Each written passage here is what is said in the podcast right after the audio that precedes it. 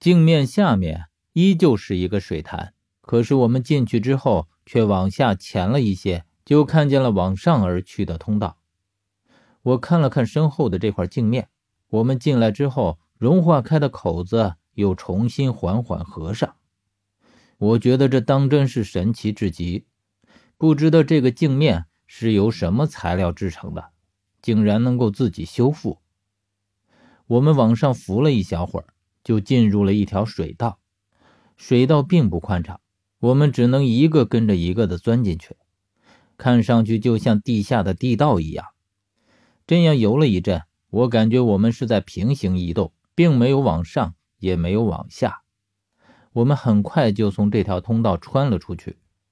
出来之后，这里稍微宽敞了一些，更像是一个岩洞。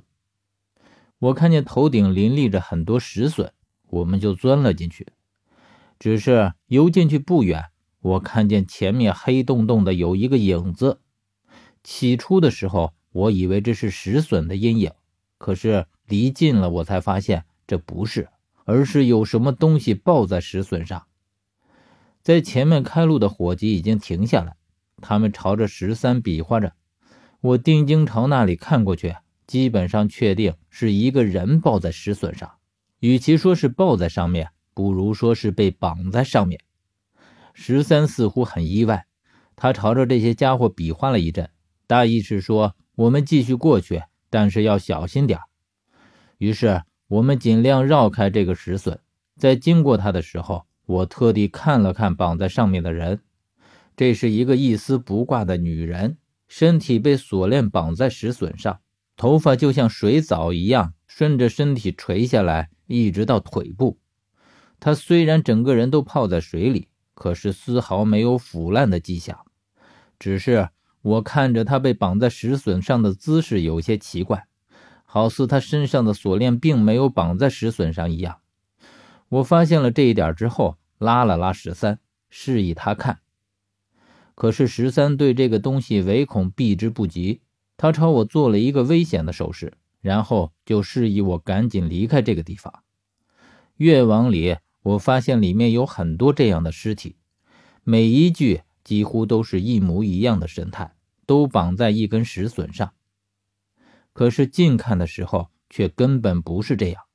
在这女人的身体之外，有一块透明的东西将她包裹在里面，就好像是透明的棺材一样，而且。我还在棺材里看见了鱼。我原本以为这样的水底应该是不会有鱼的，可是我的确看到了这条鱼在透明的棺材里游动。我心里犯嘀咕：这鱼是怎么钻进去的？我想起了在雪山的活尸国，十三也被困在这样的东西当中。当时疯子说，只有蒋的玉印可以将十三救出来。这里的这些困着女尸的东西，很显然也是同一种材质。那是不是说，也只有蒋的玉印才可以打开它的？但是这里很显然并不是蒋的领地。这些透明棺材和女尸与蒋又有什么关系呢？而且我还留意到一点：这些女尸看上去很正常，可是接近看的时候，就会发现她们身上有许多血红的纹路。就像一张网一样盘踞在他们的身上，于是我渐渐的也感觉到这些尸体的诡异。再往前，我却突然看到一个石笋上的透明棺材空了。十三很快也发现了这一点，他示意我赶紧往前游，似乎有某种危险正在接近一样。我们急忙加快速度前进，可是还没游出去多远，突然水中猛地窜出来一条黑影。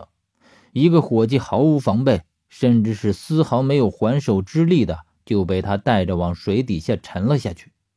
我只看见这个东西有手，但是身子却像蛇，也有些像鱼，但是究竟像什么，我没有看清楚。十三却并没有因为这个伙计被袭而前去营救，他和其他伙计都从背包里掏出了武器。我见他们掏出来的是黑驴蹄子。可是我却不知道，在这水里，这东西管不管用。